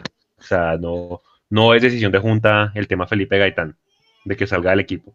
Mm. Yo creo que, sí influyó también la junta. ¿Sí? Sí. Ok. Sí. Sí, es que lo preguntamos es porque a todos nos cogió sorpresa. Claro, es que mire, mire cómo es la historia. Veníamos en un proceso con Richard Páez, la base ya estaba, llega Hernán, trae tres jugadores, salimos campeones, volvemos a una Copa Libertadores, clasificamos a dos finales de, liga, llegamos a final de Copa, llegamos a semifinal de Sudamericana y como cuando uno cree que todo el proceso va andando, llega ese masazo. Y el masazo llega antes de, de, cerrar cuadrangulares semifinales y por eso pasan debacles que en la era de Hernán Torres nunca pasaban. Usted en la, era de Hernán Torres a Millonarios podía perder, pero siempre perdía por un gol. Cali nos metió cuatro y Pasto nos metió cuatro. Ahí ya estaba todo estallado.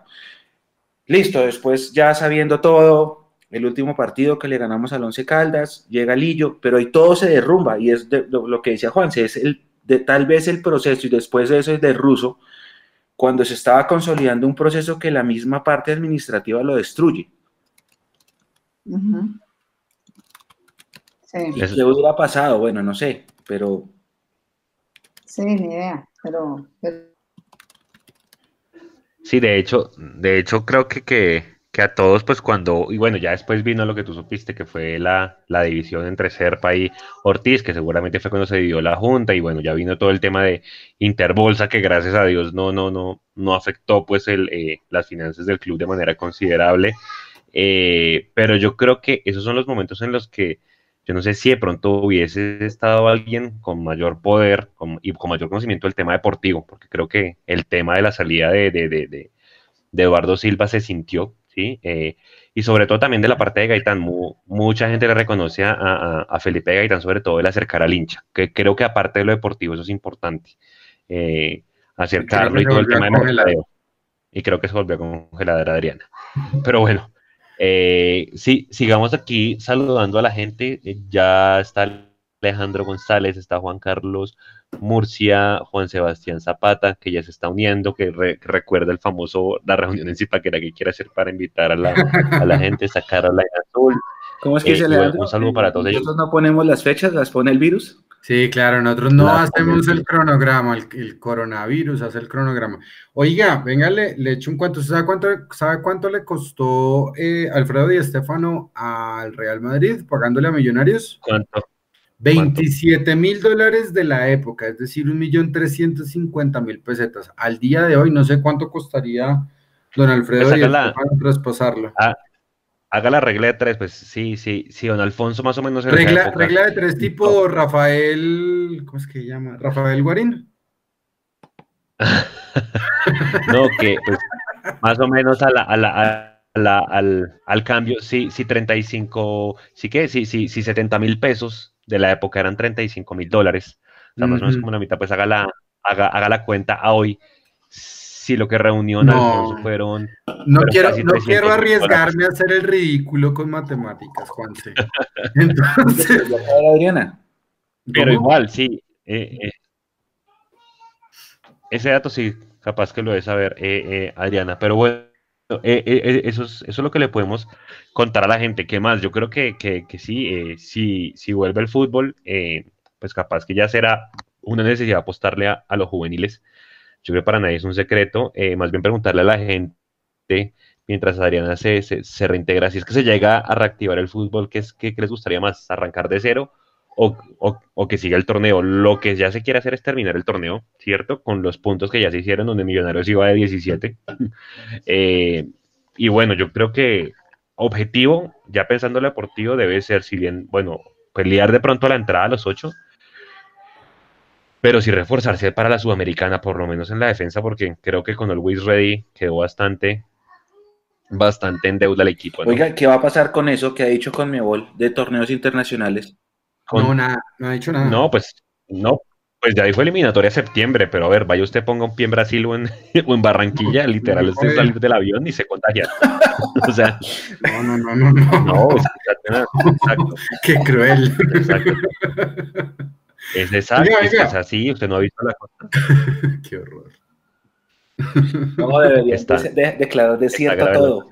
Yo también digo lo mismo, Mecho. Yo estoy más por el lado. Claro.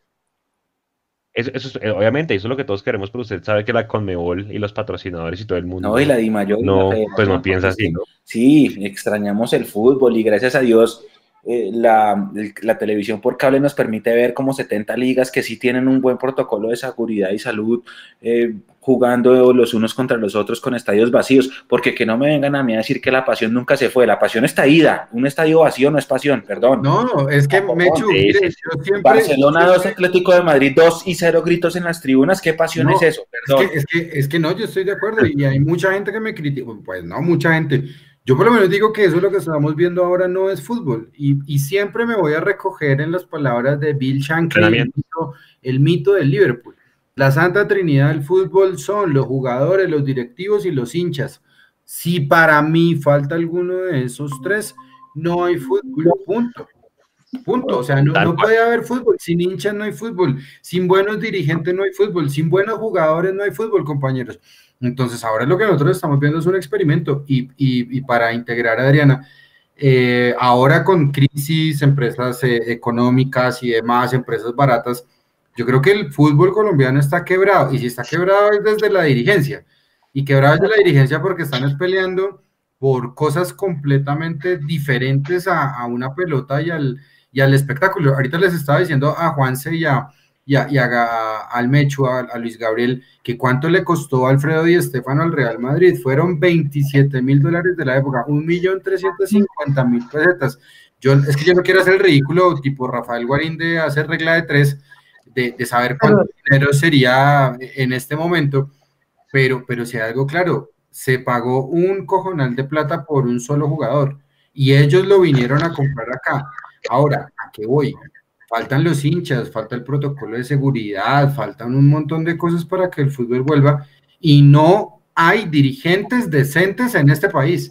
¿Y decentes en qué sentido? Que todos se pongan serios, que todos miren la mano en el considere, porque lo que hicieron, como yo se lo, se lo dije también a, a, a Mecho y a Juanse, Mano, el fútbol colombiano ya se acabó. Lo que vemos por fútbol al día de hoy se acabó. Toca empezar a pensar en un nuevo fútbol con nuevos dirigentes e incluso hasta con, de pronto, nuevos equipos. Uno no lo sabe. Sí, yo creo. Total. Sí. Yo creo. Una, una pregunta, eh, ¿tu abuelo eh, seguía igual a Millonarios ya después de, de, de, haberse retirado pues de, todo el tema de federación y demás. Es decir, él siempre lo siguió, siempre estaba pendiente, veía los partidos. Mira, eso es enfermizo, eso es de familia. Acá no hay, no, sí. Eso, mi abuelo nunca, yo creo que mi abuelo hasta el último día de estar vivo se vio el último partido de fútbol de Millonarios eh, igual es mi papá, mis tíos, mis primos, todos somos como que los partidos de Millos son los partidos de Millos. Eso es, es que cuando uno nace en ese medio, pues es que es normal, ¿no? Eso sí, es identidad de familia, no en la sangre. Sí, es que eso es así, así nos criaron. Entonces es una delicia, pero mi abuelo, mi abuelo nunca abandonó a su equipo, nunca, nunca, nunca. Siempre habló de millonarios, siempre, siempre. Sus temas de conversación eran de fútbol y de, y de sus temas de empresa, de, de, aduanas, de, de, FENALCO. Esos eran sus temas favoritos. Eso nunca cambió. Y, de, y yo, yo te, yo, te, quería preguntar también, también es por, no solamente por el paso millonario, sino por el paso de Federación Colombiana de Fútbol. Eh, porque una cosa es dirigir un club, otra cosa es dirigir el fútbol colombiano. Y son empresas completamente diferentes. ¿Qué le gustaba más a él, dirigir un club o dirigir una federación? No, pienso que no era que le gustara más. Lo que pasa es que el reto con la federación también fue gigante, ¿no? Ajá. Y, y, yo pienso que el trabajo que él hizo en Millonarios cuando empezó todo el tema de Millonarios pues hablando de Estefano, de Pernera, pues claramente, pues eso fue un reto gigante en un tiempo donde él era nuevo en, el, en la industria del fútbol. Ya con su experiencia y todo, y con su visión empresarial que tenía, el trabajo que él hizo desde la federación fue inmenso, inmenso. O sea, yo, él, él hizo que, el fútbol en Colombia fuera importante, se notara, que fuera un tema de política pública, porque es que esto es, hay algo que hay que hablar claramente. Precisamente, si él no hubiera incorporado el fútbol como política pública, nunca hubiéramos tenido una carta de respaldo para postularnos como país para ser la sede de un mundial. Entonces, eso fue parte de una estrategia literal de un lobby político, claro, donde él tuvo que hacer mucha gestión para poderse uno postular. Es que uno no se postula de sede en nombre del país si el presidente de su momento no tiene ese respaldo. Entonces, pienso que, no es que le gustara más, pero el reto era mayor, era gigantesco.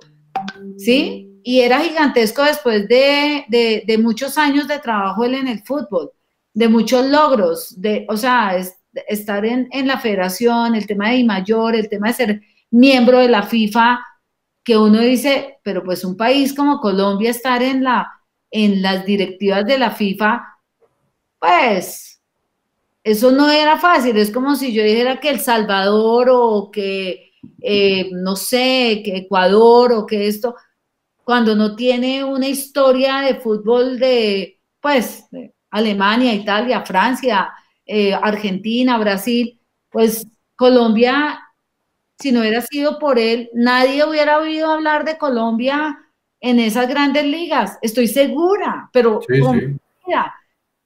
y él logró no solamente posicionarlo en el país como un tema de decisión política, sino que adicional se mm, incorporó tan increíble en las directivas de la FIFA que lo amaban. O sea, mi, a mi abuelo, mi abuelo, como, como, personaje fue reconocido y él logró que Colombia existiera. Correcto.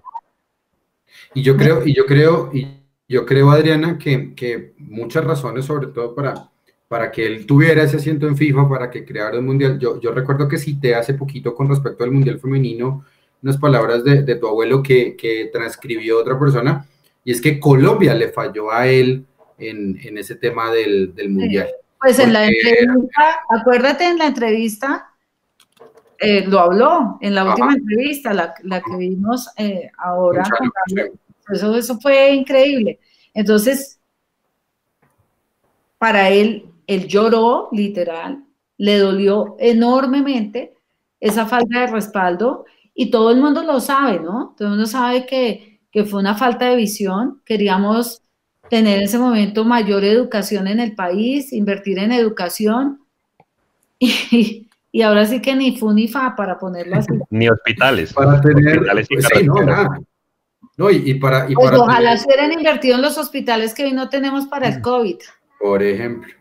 Para tener una idea, creo yo, para, para finalizar de mi parte de, de, por qué don, don Alfonso trajo a, a, don Alfredo, que cumplirá años ahora, eh, Eduardo Galeano, escritor uruguayo, eh, acérrimo aficionado del fútbol, eh, escribió lo siguiente, todo el campo de juego cabía en sus zapatos, en los de don Alfredo. La cancha nacía de sus pies y desde sus pies crecía, de arco a arco. Alfredo y Estefano corría y recorría la cancha, con la pelota, cambiando de frente, cambiando de ritmo, del trotecito cansino al ciclón imparable, sin la pelota, desmarcándose hacia los espacios vacíos y buscando aire cuando se atoraba el juego. Nunca estaba quieto. Hombre de cabeza alzada, veía toda la cancha y al galope la cruzaba abriendo brechas para lanzar el asalto. Él estaba al principio, en el durante y en el final de las jugadas de gol y hacía goles de todos los colores. Di Stéfano fue el motor de los tres equipos que maravillaron al mundo en los años 40 y 50. River, donde sustituyó a Pedernera, Millonarios de Bogotá, donde junto a Pedernera deslumbró, y en el Real Madrid, donde fue el máximo goleador de España durante cinco años seguidos. Ahí termina eh, el relato Eduardo Galeano, y también hay otra cosa muy importante, ahora se entregan balones de oro. Don Alfredo es el único jugador que tiene un super balón de oro. ¿Listo? Qué belleza. Increíble. Ariana. Sí, qué gran texto. Tres, tres, tres, tres cosas de mi parte para, para, para, ir terminando. La pregunta es, ¿nunca os terminaste de contar la anécdota de tu hijo? ¿Cuántos, ¿Cuántos años tenía tu hijo cuando en la final se lo entregaste a Moneda el, líder de los comandos, el líder de los comandos azules, por ahí de pronto en, cualquier momento se conecta al, al chat de YouTube eh, Cartucho, que es el hermano mayor de Moneda, ¿sí? nosotros nos, nos, nos enteramos hace poquito, pero, pero ¿cómo fue esa experiencia? ¿Cuántos años tenía tu hijo? Porque, porque claro, no sé si lo dejaban entrar en esa época, ¿cuántos años tenía tu hijo en el 2012? Tenía en el, en el, 2000, en el 2012, mi hijo tenía eh, 10, no, 15 años. 15 años. ¿Sí? Okay. Ah, no, grande, yo, yo, me imaginé algo más pequeñito. Pero es que en lateral deja de entrar desde 14. Sí, ¿no? tenía... Sí, desde 14, sí, tienes razón. Sí, sí, sí, tenía 14 años. Okay. Lo que les puedo decir es que yo a Moneda, yo a Moneda lo quiero mucho. Yo, yo lo quiero mucho porque porque él es un luchador echado para adelante, em, apasionado. Eh, yo me acuerdo él llegando a mi oficina, o sea, era increíble. Moneda llegaba a mi oficina con todos sus, con todos sus panas y toda la gente de mi oficina era...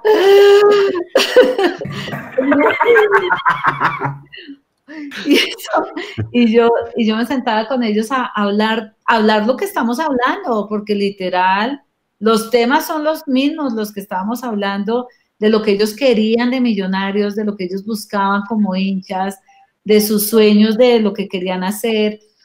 Entonces, pues yo moneda, literal, a moneda y al chiqui, pues los quiero mucho, porque porque me parece que son tan apasionados, tan entregados.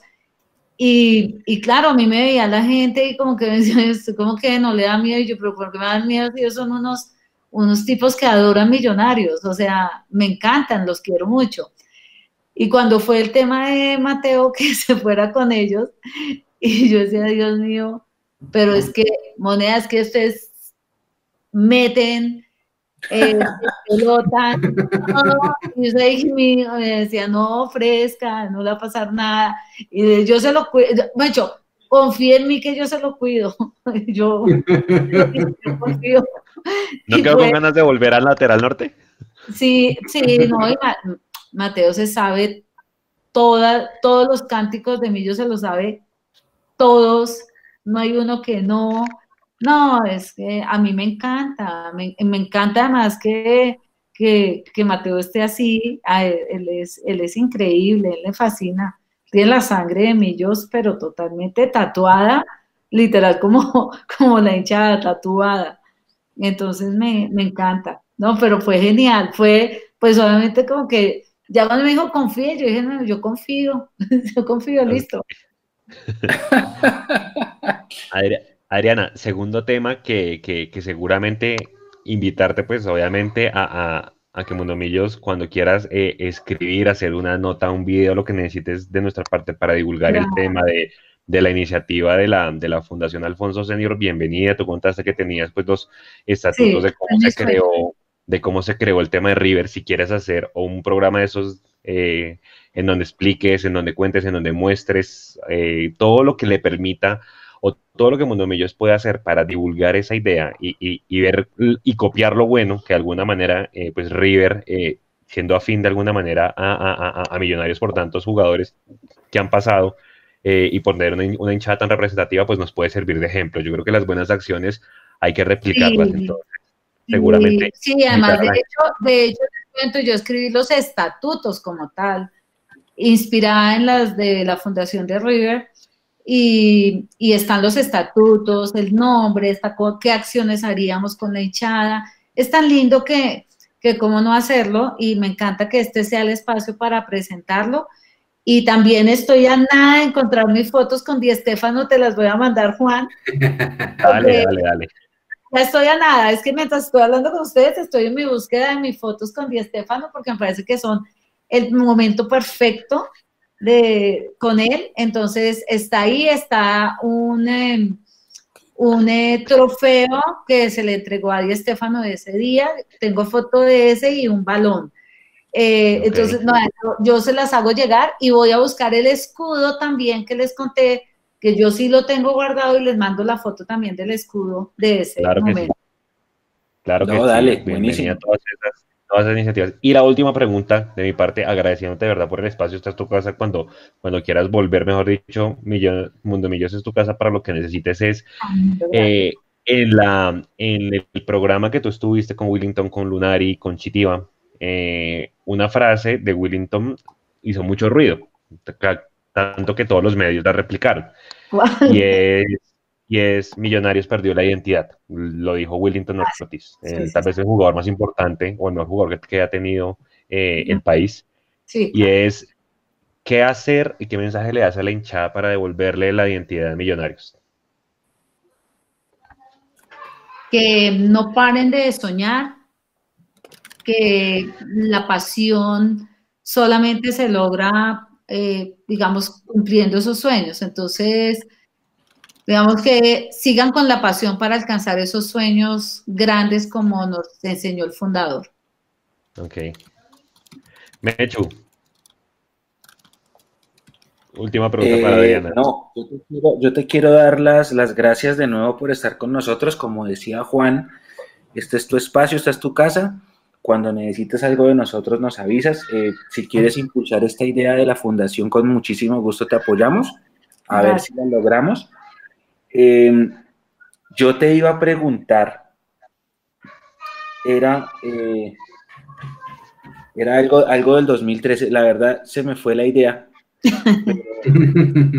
pero, sí te quiero agradecer por, por, haber estado con nosotros por segunda vez en esta, en esta época de cuarentena con nosotros en este Monomillos Live. Y, reiterarte que este espacio siempre será tu casa y lo que necesites pues puedes contar con nosotros. Muchísimas gracias, no, ustedes son lo máximo. Yo te iba a hacer, ya me acordé cuál es la pregunta, ya me acordó, ya, ya llegó el pájaro, ya me acordé. Eh, Adriana, cuando supiste hace poquito que Colombia había perdido la sede del Mundial Femenino, mm. ¿sentiste alguna especie de, de no sé, alguna sensación especial por recordar lo que había pasado con Colombia 86, el mundial que nunca se hizo, o fue como algo muy transparente? No, no, no, sí. Digamos que hay dos cosas que me pasan con, con el tema del fútbol femenino. Uno, pues obviamente perder esas oportunidades porque, porque la relevancia de la mujer eh, sigue en desventaja en todo el sentido y la relevancia acá en Colombia y yo pertenezco a una, yo pertenezco como a muchas cosas viéndolo bien, pero pertenezco a algo que me encanta, ah. que se llama Women in Connection, que es una red de mujeres ejecutivas del país, son las principales líderes del país como mujeres, entonces son presidentes de bancos, presidentes de, de empresas petroleras, presidentes de, de empresas, yo pertenezco a esa red, somos 55 mujeres líderes del país y estamos haciendo una reivindicación del papel de la mujer a todo nivel. Y uno de los papeles que hemos visto es la reivindicación frente a las mujeres porque pues ustedes saben toda la situación de pues de verdad de, de degradación de la mujer con el tema del fútbol, de cómo fue violentada la mujer en el fútbol. Entonces, esto es uno de los temas que nosotros queremos también trabajar. Estamos trabajando yo estoy trabajando por las mujeres rurales y como hablábamos, en el campo es donde se descubren las mejores figuras y así como en el campo hay figuras para hacer producción agropecuaria, hay mujeres que juegan fútbol y lo juegan muy bien y ahí viene, viene la semilla.